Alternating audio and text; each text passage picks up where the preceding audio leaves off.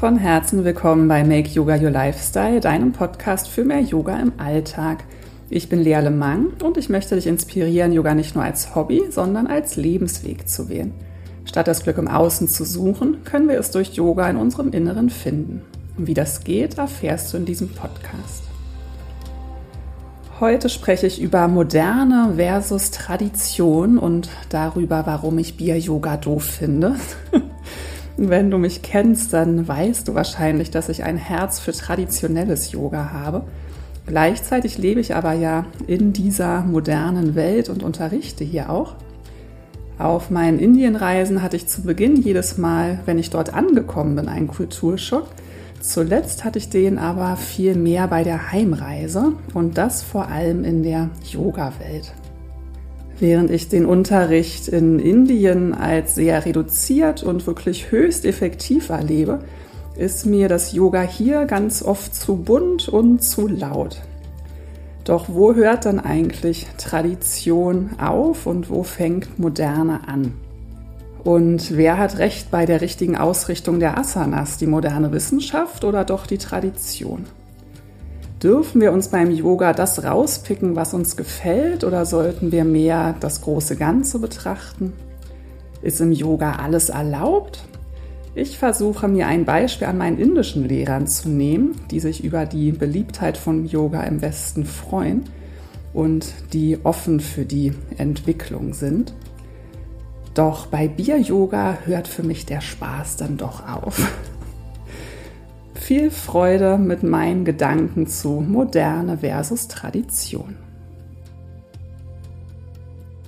Hallo und Namaste. Schön, dass du da bist und dass du zuhörst. Ich freue mich auf diese Folge, die mir schon recht lange im Kopf rumschwirrt. Das ist häufiger so, dass mich erstmal die Themen so eine ganze Weile begleiten und dann irgendwann denke ich, okay, jetzt ist es soweit.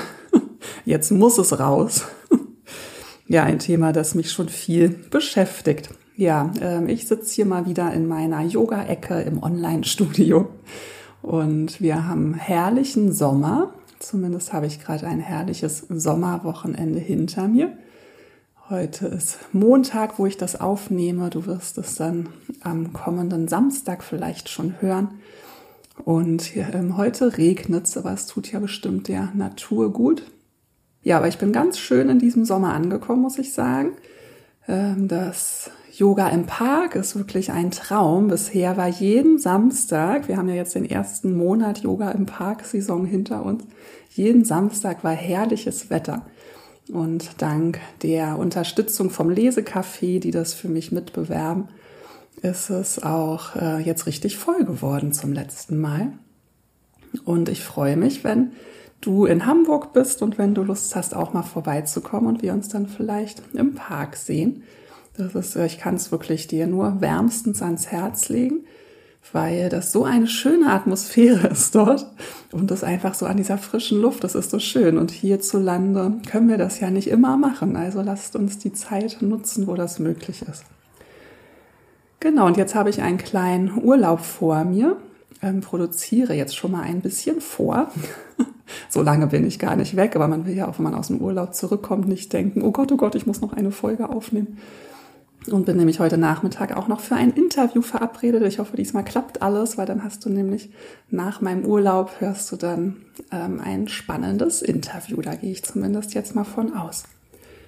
Ich muss zugeben, ich bin auch wirklich urlaubsreif. Also ich merke, der Sommer bringt ja auch immer so ähm, eine gewisse Stimmung mit sich.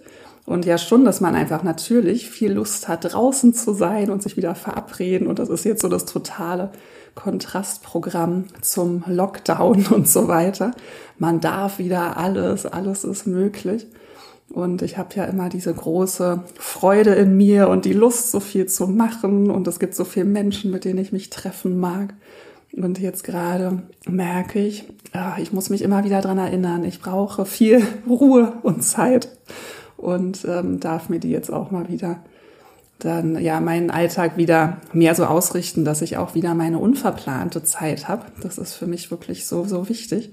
Auch wenn da draußen so viele spannende Dinge auf uns warten. Genau, aber auch in meiner Abwesenheit kannst du zu Yoga im Park gehen. Ich habe tolle Vertretungen. Online-Yoga fällt dreimal aus. Du, ich hoffe, du kannst es verschmerzen. Vielleicht vermisst du mich ein bisschen, dann freue ich mich auch. Aber es gibt ja auch Videos, mit denen du üben kannst, Podcasts, die du hören kannst. Und dann bin ich auch bald schon wieder da und dann bestimmt sehr gut erholt. Und ähm, vielleicht berichte ich dann in einer der nächsten Folgen aus meinem Urlaub.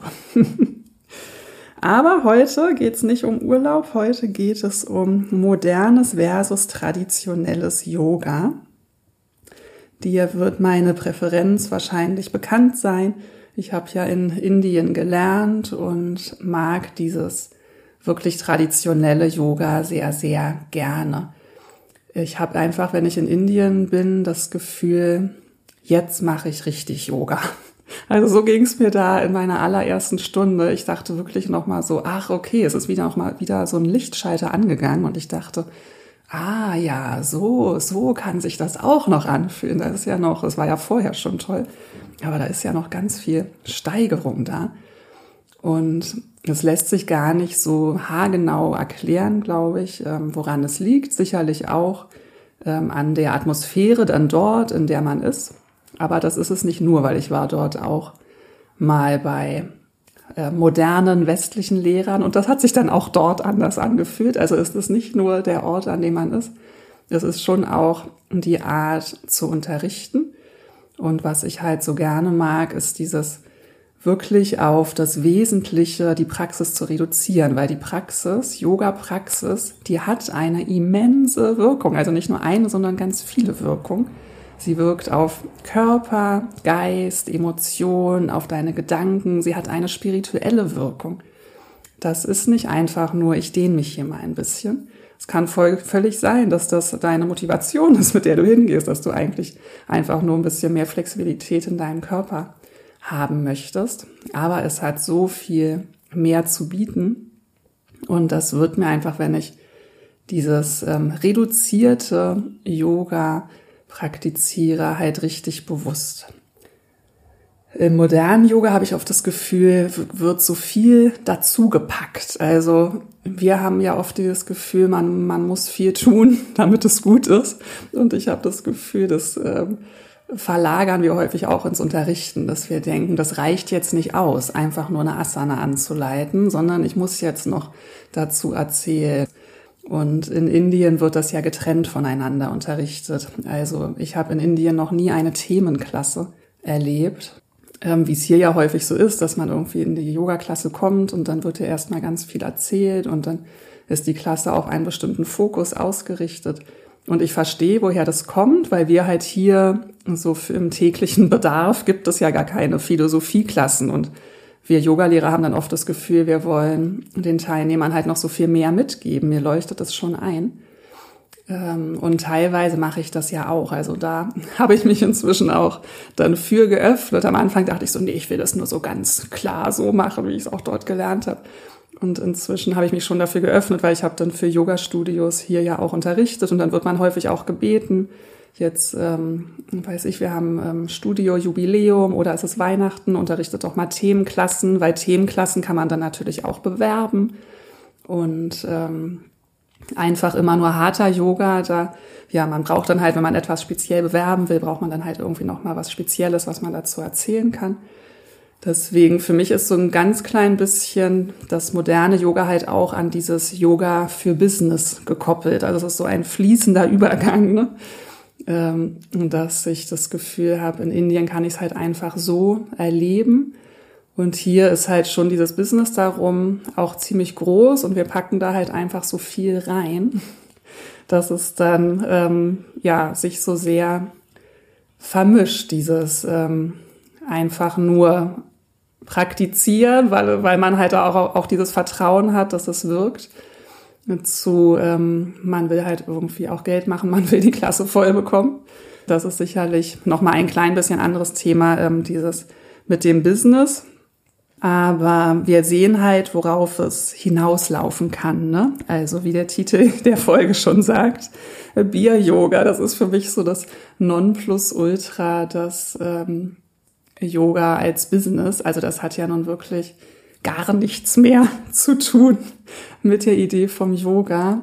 Äh, wenn du das gerne ausführlicher hören möchtest, warum, dann hör dir gerne. Ich habe ja eine Folge auch zu Alkohol, Yoga und Alkohol aufgenommen.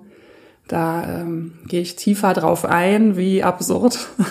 und, ähm, ja, also wie sehr Alkohol sich unterscheidet von dem Yoga-Weg, um es vielleicht kurz ähm, im yogischen Kontext zu begründen. Im Yoga streben wir ja nach Klarheit, nach Bewusstwerdung und nach Leichtigkeit. Also wenn man von diesen Gunas spricht, wir wollen die saatwischen Eigenschaften, Sattva wollen wir stärken.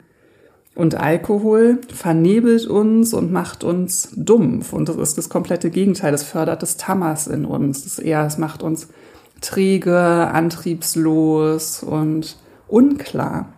Deswegen sind das halt, also ja, es passt halt einfach so gar nicht zusammen. Und wenn man halt auch über die Motivation oder über den, das Ziel vom Yoga halt eben diese Bewusstwerdung, Erkenntnis nachdenkt, kann man sich wahrscheinlich vorstellen, dass Bier-Yoga äh, nicht wirklich im Sinne des Yogas ist. Und ich weiß auch nicht, ob da meine Lehrer in Indien, die häufig sehr offen sind für die Entwicklung, ob sie das auch noch so lustig finden, müsste ich eigentlich mal fragen. Ähm, und ja, auch nicht nur Bier-Yoga, was gibt's da nicht alles? Ne? Goat-Yoga, also mit Ziegen, ist irgendwie wirklich süß und niedlich. Ähm, Habe ich mal auf Instagram entdeckt, äh, wie Leute mit Ziegen Yoga machen und die klettern dann auf einem rum. Oder auch Sub-Yoga oder SUP auf diesen Boards es macht bestimmt Spaß oder ist lustig und ähm, es ist wahrscheinlich interessant, dann nochmal in Yoga, um, im Yoga geht es um Balance. Auf diesem Board ist es dann noch schwieriger, Balance zu finden. Man kann da sicherlich irgendwie einen Sinn drin finden, aber für mich ist das halt so Spaß, Marketing, Yoga und halt der Gipfel des Eisbergs vom modernen Yoga. Ähm, ich versuche das ähm, schmunzelnd zu betrachten und nicht zu verurteilen. Wie du vielleicht merkst, fällt es mir nicht ganz so leicht. Aber da denke ich dann auch oder versuche mir ein Beispiel zu nehmen an einigen Lehrern, die ich in Indien getroffen habe, die halt immer wieder betonen, ähm, wie sehr sie sich darüber freuen, dass im Westen Yoga so eine große Beliebtheit hat, weil es eben in Indien ja häufig ähm, auch von der jungen Bevölkerung gar nicht mehr so viel praktiziert wird. Also sie sagen dann, ähm, die öffnen sich jetzt wieder, weil sie sehen, ah, die Westler kommen her, um Yoga zu machen. Und dann wird es dort auch wieder interessant. Aber eigentlich wäre es nämlich da, glaube ich, eher so die Gefahr, dass es sehr in Vergessenheit gerät. Deswegen sagen die immer, nein, kommt her und übt Yoga. Und ähm, die wollen ja natürlich, weil sie wissen, wie gut das ist, wollen sie, dass das möglichst viele Leute machen. Und sind da auch recht offen, sogar ähm, die ähm, viele von den Lehrern, mit denen ich dort geübt habe, sind ja auch Hindus, also praktizieren Hinduismus. Es ist ja schon so, dass äh, Yoga ist ja nicht gleich Hinduismus, also du musst kein Hinduist sein, um Yoga zu praktizieren, aber in Indien sind einfach viele Hinduisten und Yoga ist ja schon auch sehr dadurch geprägt. Also wir haben da viele hinduistische Götter. Und auch da sagt meine Lehrer, dass es halt in Ordnung ist, wenn man auch da sich Teile rausnimmt. Ich finde das ja manchmal auch ein bisschen befremdlich, wenn man dann auch diese religiösen Sachen aus dem Hinduismus so stark nimmt, aber es hat mich so bestärkt darin, dass die gesagt haben, nein, das ist für uns in Ordnung. Also am Anfang kam ich nämlich immer komisch vor, wenn ich so eine Puja gemacht habe, so ein hinduistisches Ritual, weil ich dachte, naja, aber ich bin ja gar kein Hindu, ist es nicht irgendwie vielleicht falsch? Aber die sagen immer, nein, das kann jeder machen und ähm, wir können trotzdem die Wirkung davon, von der Wirkung profitieren. Also die sind da sehr offen, diese Dinge zu teilen und weniger kritisch. Deswegen denke ich, wenn Sie da so wenig kritisch sind, dann kann ich mir da sicher eine Scheibe von abschneiden. Ähm, gleichzeitig wird ja schon auch immer wieder drüber diskutiert, ob das nicht auch so kulturelle Aneignung ist, wenn wir die Sachen übernehmen. Und wo würde das anfangen, wo aufhören? Ich weiß, dass es da sehr kritische Stimmen gibt. Manchmal wird ja sogar diskutiert, ob wir Namaste sagen dürften oder so. Ich bin froh, dass ich dann halt immer bei ähm, Indern, die Yogis sind, nachfragen kann und die ähm, halt sagen, ja, natürlich könnt ihr das nehmen, aber es gibt schon Leute, die sagen, naja, wenn ihr dann eure Yogamatte halt voll mit Ohmzeichen habt und da mit Füßen drauf tretet, das finden sie dann teilweise auch nicht so lustig. Also es gibt schon auch Grenzen der Offenheit und ja, also es wird schon manchmal auch so gesehen, dass wir vielleicht ein bisschen mehr Respekt dieser Tradition entgegenbringen können oder zumindest halt uns mal damit beschäftigen können. Was bedeutet dann so ein Ohmzeichen? Woher kommt das? Und das hat eben für viele eine große Bedeutung. Ich glaube, dieses Symbol, das strahlt halt auch so was äh, Schönes aus, dass wir das alle dann ähm, gerne überall haben möchten. Aber eben, ob man es halt nun mit Füßen tritt, ähm, symbolisch, da hört für manche der Spaß auf, für andere hört er schon ganz woanders auf und andere sagen, ah, macht doch einfach alle, wie ihr möchtet.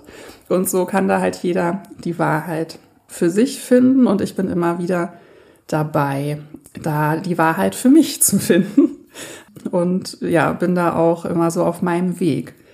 Weil, wie ich ja gerade schon gesagt habe, habe ich mich ja auch in meinem Unterricht auch dem geöffnet und ich äh, unterrichte ja auch gar nicht nur traditionelles Yoga, sondern zum Beispiel auch Yin-Yoga. Also ist ja auch ein modernerer Yoga-Stil, aber für mich passt der eben sehr gut auch zum traditionellen Yoga und ich unterrichte ihn ja auch am liebsten sehr reduziert.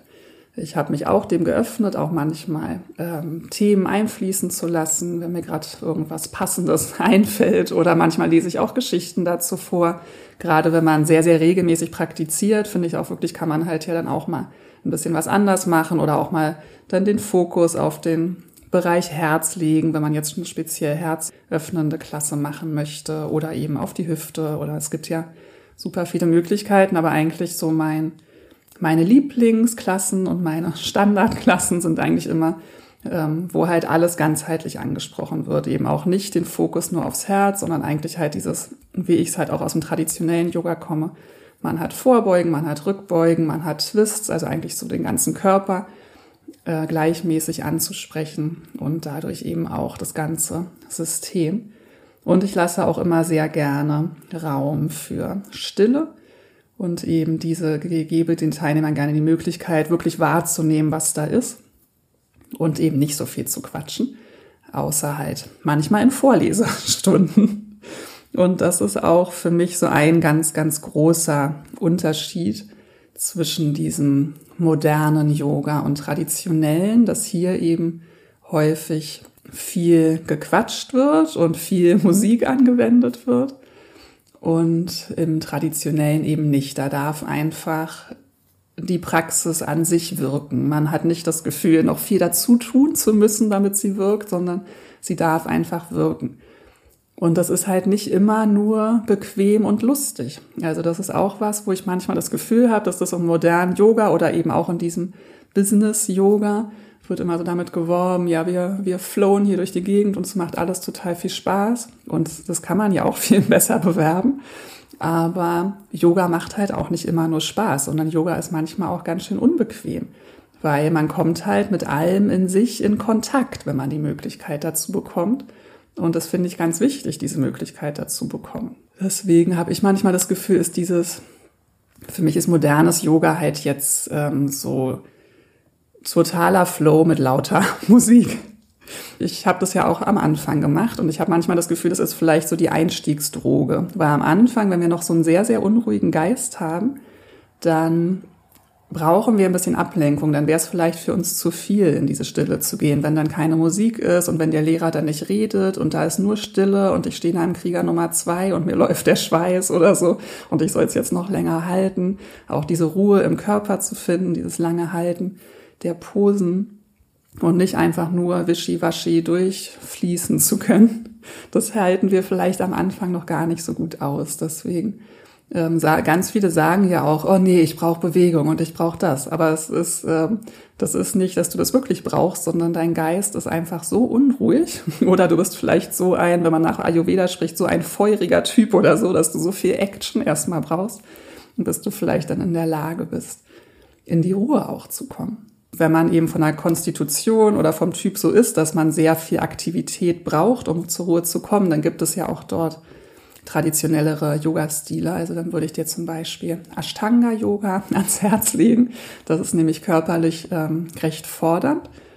Kann man natürlich auch immer anpassen für jede Leistungsstufe, aber es ist schon ein körperlich sehr fordernder Stil, der einen aber halt auch an seine Grenzen bringt und wo auch nicht so viel dazu geredet wird und ähm, was schon auch trotzdem in dieser in diese Tradition sehr passt. Es gibt eine Abfolge, wo du immer das Gleiche machst und das ist, finde ich, wenn man eben das Gefühl hat, unbedingt diese Aktivität zu brauchen, ein Yoga-Stil, der trotzdem mit der Tradition einhergeht. Ähm, ja, es ist so immer die Frage, wo fängt modernes Yoga an? Also ähm, bei mir halt, wie schon gesagt, da, damit, dass viel äh, Partymusik am besten noch gespielt wird. Also es ist ja auch was anderes, ob so ein paar Mantren im Hintergrund laufen oder man ganz bewusst auch Mantren einsetzt oder halt dann ähm, plötzlich, keine Ahnung, ähm, Kylie Minogue läuft oder so. Und eben dieses viele reden, so viel dazu tun wollen und auch nicht den, nicht wirklich den Lebensstil zu leben oder sich auch vielleicht gar nicht dafür zu interessieren. Und da ist es natürlich je nachdem, wo man gerade auf seinem Yoga-Weg steht. Also wenn man noch gar nicht so lange Yoga macht und es ist einfach so ein bisschen Hobby, es dauert halt ein bisschen, bis sich das entfaltet, was es alles zu bieten hat. Und das ist ja auch vollkommen in Ordnung und jeder macht das in seinem Tempo. Aber gerade auch wenn man Yoga unterrichtet, sollte man, finde ich, schon alles ganzheitlich betrachten und sich bewusst sein, dass Yoga ein riesengroßes Konzept ist, was halt unfassbar viele Aspekte hat. Und dann ist halt immer die Frage, können wir uns hier einfach kleine Aspekte rauspicken oder macht es nicht Sinn, wirklich für alle Aspekte offen zu sein? Und das kann im Alltag auch ein bisschen stressen, wenn man jetzt zum Beispiel mit allen Aspekten meine ich ja auch alle verschiedene Praktiken. Und es gibt so viele, wenn man halt so ein normales Leben führt und nicht äh, Vollzeit-Yogi in einer Höhle ist, ist es vielleicht auch ein bisschen schwierig teilweise. Aber es könnte ja das Ziel sein, möglichst viel davon zu integrieren. Und häufig merke ich so auch von halt Yoga-Lehrern, dass es dann, ah nee, Mantren interessieren mich gar nicht und oh nee, Pranayama, Atemübung brauche ich nicht, ich mache jetzt nur das und das oder auch dieses, naja, ich mache Yoga, aber ich trinke trotzdem Kaffee und knall mir Torte rein und interessiere mich überhaupt nicht für Ernährung und so. Und ich meine überhaupt nicht, dass man alles richtig machen muss. Ich bin auch weit davon entfernt, alles richtig in Anführungsstrichen zu machen. Aber sich zumindest darüber bewusst sein, dass alles, was wir über unsere Sinnesorgane in uns aufnehmen, hat Einfluss auf uns. Und dem, dessen wollen wir uns ja im Yoga bewusst sein. Wir wollen ja immer bewusster werden. Und es ist einfach eine energetische Praxis. Und man kann nicht so tun, als würde halt, wie man sich ernährt, keinen Einfluss darauf nehmen. Und ich finde es auch komisch, wenn man halt einfach sagt, äh, yogische Ernährungsweise interessiert mich überhaupt nicht und da ist irgendwie gar nichts dran. Also weil das widerspricht eigentlich allem, was man da eben lernt. Und wieder, wie gesagt, je nachdem, wo man halt auf diesem Yoga-Weg ist. Aber ja, gerade wenn man lehrt, ähm, sollte einem das, finde ich, schon irgendwie mal bewusster werden, dass alles, was wir tun, Auswirkungen hat, alles, was wir hören, alles, was wir riechen, alles, äh, was wir zu uns nehmen. Und ja, immer die Frage, wo pick ich mir nur Sachen raus und sag, pff, der Rest interessiert mich überhaupt nicht. Ähm, oder schaue ich vielleicht doch ganzheitlicher hin was es eigentlich damit auf sich hat und bin zumindest offen dafür, was haben denn diese weisen Menschen früher dazu gesagt. Und ähm, man kann ja für sich prüfen, man soll das ja auch nicht alles einfach übernehmen, ne? aber zumindest sich auch mit alten Schriften auseinandersetzen, mit der, mit der traditionellen Lehre und für sich zu prüfen, was ist da dran, was kann ich vielleicht noch davon integrieren und was auch nicht. Und das halt alles Stück für Stück nach und nach. Und ich beobachte immer wieder, dass von vielen hier in der modernen Welt die Tradition auch so richtig verteufelt wird. Also viele sagen richtig, ähm, dass sie sich davon abgrenzen wollen. Da dreht sich bei mir das halt immer so ein bisschen im Magen um, muss ich gestehen. Ähm, ja, da komme ich wieder an meine Grenzen, ähm, offen zu sein. Und was wird dann da verteufelt? Also sie grenzen sich zum Beispiel immer wieder, wird sich davon abgegrenzt, dass diese ähm, Yoga-Tradition frauenfeindlich wäre. Das hört man, finde ich, immer, immer wieder, sehr, sehr oft. Und ich frage mich, ob wir dieses Thema nicht vielleicht langsamer begraben können, ob wir nicht vielleicht langsam uns genug an der Yoga-Tradition gerecht haben. Heutzutage unterrichten überwiegend weiße Frauen in hautenger Klamotte oder halbnackig. Haben wir uns das jetzt nicht genug schon zu eigen gemacht und für uns erobert, muss man immer wieder wettern. Ähm, also und was genau war denn da frauenfeindlich? Also kann man es nicht eher so sehen, in welcher Zeit ist Yoga entstanden und wie war denn nun mal da das Frauenbild? Und in Indien gibt es sicherlich immer noch Entwicklungspotenzial nach oben mit dem Frauenbild. Es ist heute noch nicht mal so weit. Dann kann man sich vorstellen, wie das vor mehreren tausend Jahren war. Ich finde, das kann man wirklich einfach in den Kontext der Zeit setzen und jetzt nicht immer sagen, die ganze Yoga-Tradition ist total altmodisch und äh, frauenverachtend. Also meiner Ansicht nach kann man dieses Thema wirklich hinter sich lassen. Schon bei der Klamotte, weil ich gerade sagte, ähm, halb nackt und in hautengen Leggings, fängt es ja auch schon an. Also schon da könnte man sich fragen, und auch das ist für mich ein Unterschied zwischen eben modernem und traditionellem Yoga.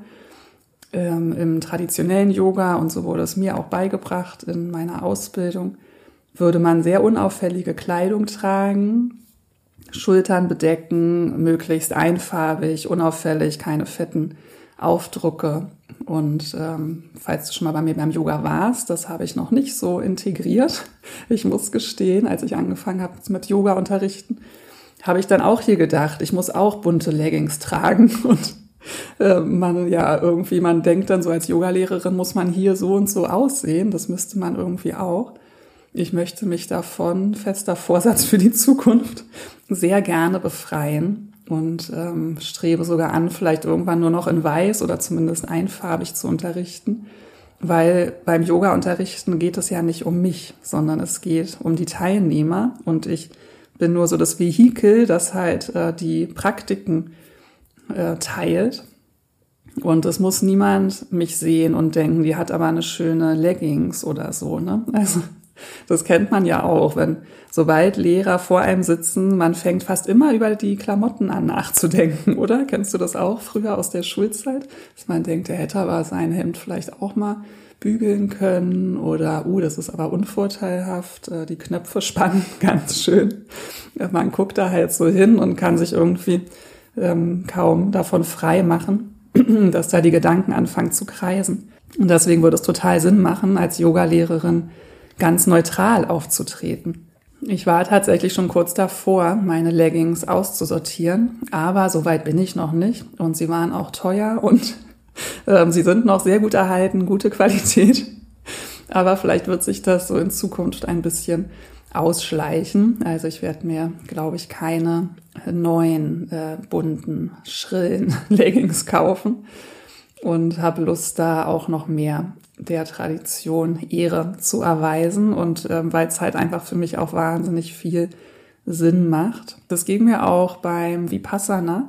Es wird noch mal eine Folge zu Vipassana geben, weil ich rede so oft darüber ähm, und vielleicht kann gar nicht jeder so viel damit anfangen. Beim Vipassana habe ich auch die Erfahrung gemacht. Also da ist man nämlich dazu aufgefordert, man sollte sich möglichst reduziert anziehen, also unauffällig. Und das klappt dann auch nicht bei allen so gut, weil man ist da zehn Tage und wer hat schon so viele unauffällige Klamotten. Ne? Also deswegen wird es dann nicht ganz durchgezogen. Aber ich habe immer gemerkt, wenn dann alle dort saßen mit ihren, man hat dann so, alle haben die gleichen Decken und die hängt man sich um zum Meditieren. Und das ist so angenehm fürs Auge, wenn alles einfach gleich ist. Also auch wenn man dann zum Meditieren die Augen zumacht, trotzdem macht es einfach etwas. Wie gesagt, alles, egal über welche Sinnesorgane es in uns kommt, das macht alles was mit einem. Deswegen verstehe ich schon auch, woher das kommt, dass man in vielen Ashrams oder Klöstern, dass alle sich gleich anziehen, weil das bringt weniger Ablenkung für die Sinne. Und das würde im Yoga halt auch Sinn machen. Man soll sich ja wirklich auf sich konzentrieren. Wir sagen immer, bleib ganz bei dir und dann stehen wir da mit quietschbunten Leggings und es lenkt ab wo ich so drüber rede. Mal gucken, wie schnell ich die aussortiere. Aber eben, ich lebe in dieser Welt und es ähm, fällt gar nicht so leicht, sich dann da auch so abzugrenzen immer. Und was wird noch oft ähm, verteufelt bei der Tradition? Ein großes Streitthema immer wieder, wie die richtige Ausrichtung bei den Asanas ist. Und ich war, das war auch für mich immer so schwierig, weil ich bin dann in Indien und da wird einfach die Ausrichtung in manchen Punkten ganz anders gelehrt als hier. Und hier heißt es dann immer, das ist komplett falsch. Und das hat mich schon wirklich in Gewissenskonflikte gebracht. Ich halte es halt für richtig, wie ich es dort gelernt habe. Es fühlt sich einfach aus tiefster Seele richtig an. Und dann bin ich hier und unterrichte ja in Studios, wo auch andere Lehrer modernes Yoga unterrichten und die bringen das den Teilnehmern natürlich anders an und das sind offene Klassen und dann gehen die Teilnehmer von einer Klasse in die nächste und wie willst du dir jetzt in jeder einzelnen Stunde erklären, warum du es anders machst. Ne? Das funktioniert halt nicht. Manche kommen ja auch nur einmal zu dir und dann sind sie eh wieder woanders. Also eigentlich würde ich wirklich gerne zukünftig auch so geschlossene Kurse unterrichten, wo ich dann mehr Zeit habe, den Teilnehmern beizubringen, wie ich es eben gelernt habe und wie ich es für richtig halte. Ich versuche jetzt halt oft so ein Mittelding zu finden. Ja, da bin ich manchmal wirklich hin und her gerissen. Aber was ist denn der Unterschied? Also ich finde, sehr deutlich wird es bei der Cobra oder allgemein bei Rückbeugen. Wir gucken im traditionellen Yoga viel nach oben. Da geht ganz viel auch bei Rückbeugen der Blick nach oben. Und mir leuchtet schon ein, warum man im modernen Yoga sagt, dass man das nicht machen soll, weil ganz viele hier haben ja auch so einen Rundrücken, so eine Bürokrankheit, man ist so rund. Und wenn du dann den Kopf nach hinten machst, dann, dann stauchst du total die Halswirbelsäule. Das ist natürlich nicht gut. Aber wenn du einen gesunden Nacken hast und wenn du in der Lage bist, den Nacken lang zu machen und dann nach oben zu gucken, die Augäpfel nach oben zu drehen, mit den Pupillen nach oben zu gucken, das hat seinen Sinn. Also das ist halt dieser große Unterschied im modernen Yoga kommen dann alle an mit der modernen Wissenschaft und dann wird die Physiotherapie da reingebracht und aus Sicht der Physiotherapie ist es so und so, aber da geht es halt in der Regel um Muskeln und Knochen. Und im Yoga geht es eben nicht um Muskeln und Knochen. Also natürlich arbeiten wir mit unserem Körper und Muskeln und Knochen sind da und natürlich wollen wir uns so bewegen, dass wir Muskeln und Knochen gesund erhalten. Aber es geht so viel tiefer. Es geht halt ums Hormon, ums Chakrensystem, es geht um Energien. Und die Yogis äh, sind ja auf dem Weg, das Glück in sich zu finden. Und was kein Geheimnis ist, dass äh, die Hormone ja mitverantwortlich dafür sind, wie wir Glück empfinden oder überhaupt, äh, wie wir uns fühlen. Und deswegen werden die Hormone angesprochen. Und in unserem Gehirn ist die Zirbeldrüse und die schüttet unter anderem Serotonin aus und die alten Yogis, die waren quasi besessen davon, dieses Serotonin auszuschütten. Und da gibt's eben verschiedene Möglichkeiten und das ist eben die Augäpfel nach oben zu drehen, dieser Blick nach oben oder auch gewisse Akupressurpunkte, die man in bestimmten Asanas pressen, pressen kann, drücken kann. Und das hat alles absolut seinen Sinn. Und nur weil wir das nicht verstehen, können wir doch nicht sagen, wir machen das nicht, wir lassen das weg. Also wie eine ähm, Lehrerin, bei der ich viel gelernt habe, gesagt hat, it's only skin deep. Also modernes Yoga geht halt nur, nur zur Haut und wir wollen aber halt viel tiefer kommen. Deswegen finde ich schon wichtig, dass man das mal so ein bisschen hinterfragt und ähm, habe, sage ich auch nicht zum ersten Mal, dieses, wir sind hier dann immer so mit dieser modernen Wissenschaft und denken, das ist nun die absolute Wahrheit. Und ich finde, da sind wir arrogant häufig. Also wir, wir denken halt, wir sind heute viel schlauer als die früher. Und meiner Ansicht nach ist das Gegenteil der Fall. Aber was wird noch verteufelt? Sanskrit. Das ist auch sowas, womit ich am Anfang gehadert habe weil ich habe ja in Indien gelernt und dann äh, natürlich viele Sanskrit-Begriffe gelernt und Englisch und dann kam ich nach Deutschland und dachte, oh, was benutze ich denn jetzt für Wörter?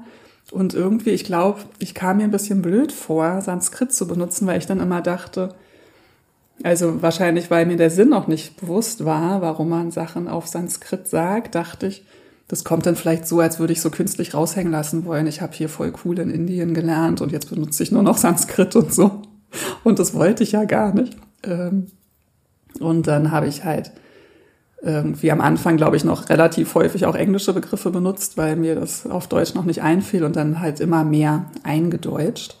Aber so ganz richtig hat sich das nicht angefühlt. Also wieder beim Yin-Yoga benutze ich auch ähm, deutsche Begriffe, das ist ja nochmal was anderes, weil das auch dieser moderne, modernere Yoga-Form ist, aber eben beim Hatha Yoga oder wie ich es hier in der Yogi-Bude äh, meiner Holistic-Yoga-Klasse. Da gewöhne ich mir jetzt gerade an, wieder mehr Sanskrit zu benutzen, weil auch diese Sprache eine Wirkung hat. Also es ist einfach so, ich habe es zwar auch noch nicht bis ins Ende durchdrungen und ich weiß auch nicht, ob ich es schaffe in meinem Leben, es bis ins Ende zu durchdringen. Aber je tiefer ich eintauche in die Yoga-Lehre, desto mehr fällt mir auf, wie unfassbar komplex das ist und wie unfassbar viel Sinn das macht und das halt einfach ja, alles, alles hängt miteinander zusammen. Deswegen habe ich das Gefühl, wir können uns nicht einfach nur kleine Teile rauspicken, weil auch Sanskrit ist eine Sprache, die hat eine Wirkung auf uns, die hat eine Wirkung auf unser Energiesystem, unser Hormonsystem, auf unsere Chakren. deswegen sollten wir unbedingt auch die Sanskrit-Wörter mitbenutzen, wenn wir das Beste wollen für unsere Teilnehmer, weil das was mit uns macht. Wie gesagt, egal was, alles, was durch unsere Sinne auf uns einströmt, macht was mit uns. Und auch eben diese Sprache Sanskrit macht etwas mit uns. Deswegen auch da, wenn man das dann so verteufelt und irgendwie so wegschiebt, finde ich, ähm, warum? Warum müssen wir das so verteufeln und warum denken wir so sehr, wir wüssten es besser als die Tradition? Und ich will gar nicht sagen, dass modernes Yoga gar keinen Effekt hat. Auch das erfreut sich ja sehr, sehr großer Beliebtheit. Und das hat sicherlich seinen Grund. Und ich bin mir auch sicher, also ich erinnere mich auch, ich habe früher ja auch so ähm, Flow-Yoga gemacht.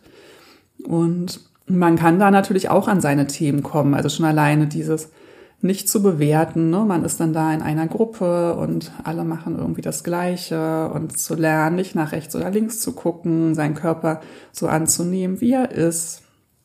Ähm, das sind bestimmt Dinge, die man da auch wunderbar mitnehmen kann oder eben durch diese Bewegung, den Einklang mit dem Atem zu sich zu kommen. Ich will das, ich will es wirklich nicht total ähm, verteufeln. Das macht sicherlich viel, viel Gutes. Deswegen äh, macht es unbedingt weiter, wenn es euch gut tut, wenn es sich gut anfühlt. Aber ich möchte so gerne dafür öffnen, sich vielleicht irgendwann, wenn die Zeit reif ist, auch eben dem der Tradition zu öffnen, vielleicht tiefer zu tauchen, vielleicht äh, mal eine reduziertere Klasse zu besuchen, traditionelles harter Yoga, Meditation, sich der Meditation zu öffnen. Man braucht, es funktioniert halt manchmal nicht immer gleich. Ne? Diese Asanas sind ja auch Vorbereitungen. Asanas, also die körperliche Praxis, bereitet unseren Körper auf Meditation vor. Pranayama Atemübungen bereiten unseren Geist auf die Meditation vor. Also häufig ist es schwierig, jetzt einfach sofort mit der Meditation anzufangen.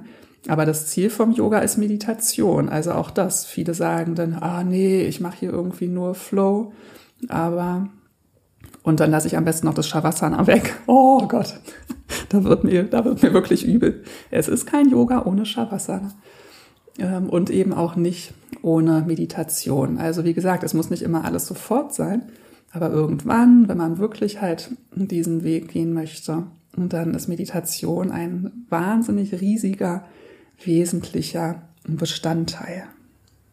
Genau, und was ist dann die Motivation?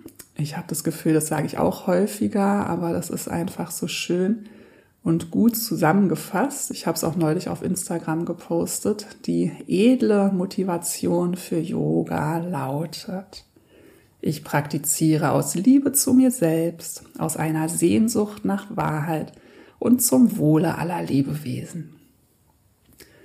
Und wenn wir dies tun, dann werden wir vielleicht unser individuelles Bewusstsein mit dem höheren universellen Bewusstsein connecten und dann sind wir erleuchtet. Und ich weiß, das klingt für viele so ein bisschen, ja, ja, klar. Aber es ist einfach, je mehr wir diesen Weg gehen, desto mehr haben wir ein Vertrauen da, finden wir Vertrauen da rein, dass es das wirklich gibt. Weil man hat halt auf dem Weg dann irgendwann so Erleuchtungserlebnisse, wo man so merkt, oh krass, ja, da ist irgendwas und ich kann mich zu diesem höheren verbinden und ich kann so diese Wahrheit in mir finden. Ich kann Erkenntnis in mir finden. Und was, was wollen wir erkennen?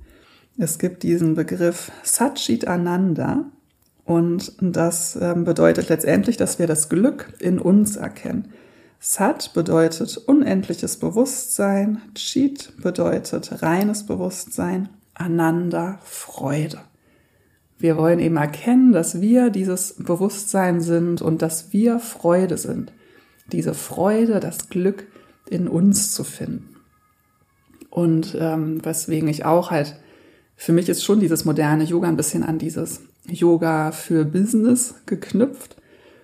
Und ich finde halt das ähm, Kritische daran, dass uns da häufig auch so vorgemacht wird, wir brauchen eben noch die bunte Leggings, um glücklich zu sein. Wir brauchen noch die super teure Yogamatte, um glücklich zu sein oder um ein richtiger Yogi zu sein. Also da wird auch so dieser Mangel in uns angesprochen. Und das ist halt schon recht verrückt. Und ich glaube, das ist, diese Entwicklung ist nicht aufzuhalten und will ich ja auch gar nicht. Ich will ja auch Geld verdienen im Yoga-Business. Ich kann mich davon ja nicht freisprechen. Aber uns immer wieder bewusst zu machen, worum geht's denn wirklich? Zu erkennen, dass das Glück in uns ist, dass wir in unserem tiefsten Innern Freude sind. Und wenn du den Podcast hörst, dann hast du wahrscheinlich schon die Ahnung, dass das eventuell stimmen könnte, auch wenn es dir noch nicht so bewusst ist. Aber kennst du nicht dieses wunderschöne Gefühl, was man manchmal hat? Vielleicht, wenn du gerade im herabschauenden Hund bist oder am Ende der Stunde, wenn du da noch kurz mit geschlossenen Augen sitzt und auf deinen Atem guckst. Dieses, diese Freude in sich zu spüren, ganz unabhängig. Vielleicht warst du vor einer halben Stunde noch total genervt von allem und dann machst du Yoga und plötzlich spürst du diese Freude in dir, obwohl sich ja im Außen gar nichts verändert hat, sondern du hast was in deinem Inneren verändert.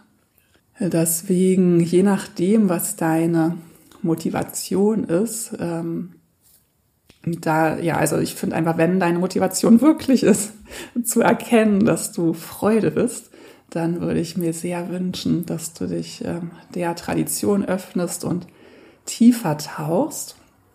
Und jetzt versuche ich den Bogen zu schlagen, was ich vorhin schon mal angefangen hatte, dieses, dass wir uns heute häufig so darüber hinwegsetzen, was die weisen Yogis früher alles erkannt haben und uns halt heute für schlauer halten.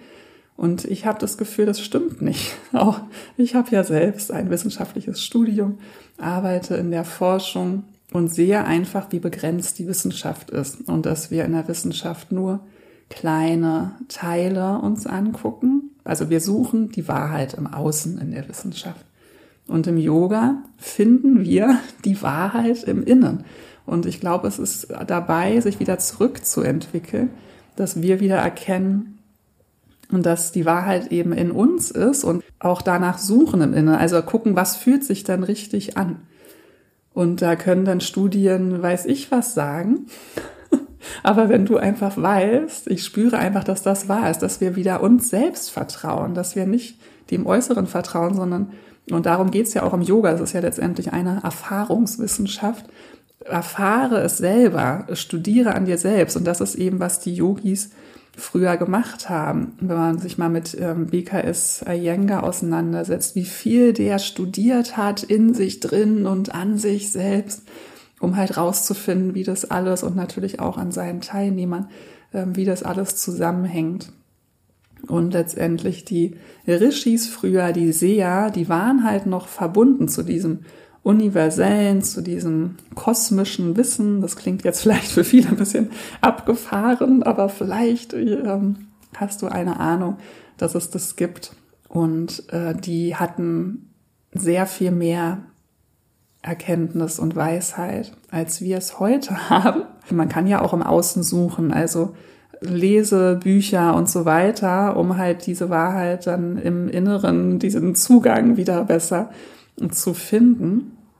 Mir hilft wirklich immer wieder tiefer in die Yoga-Lehre einzutauchen und zu erkennen, wie viel Sinn das macht, um dann halt ähm, dieses Vertrauen immer wieder zu stärken und dass es sich auch lohnt, diesen Weg weiter zu gehen.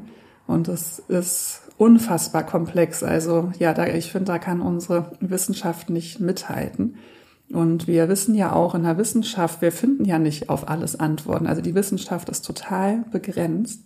Und letztendlich auch da kommen wir immer wieder da raus, dass alles Energie ist Und meiner Ansicht nach waren die Yogis sehr viel schlauer und sind es auch heute noch. Und es wird Zeit, dass wir wieder uns vertrauen und was wir darauf vertrauen, was sich richtig und gut anfühlt.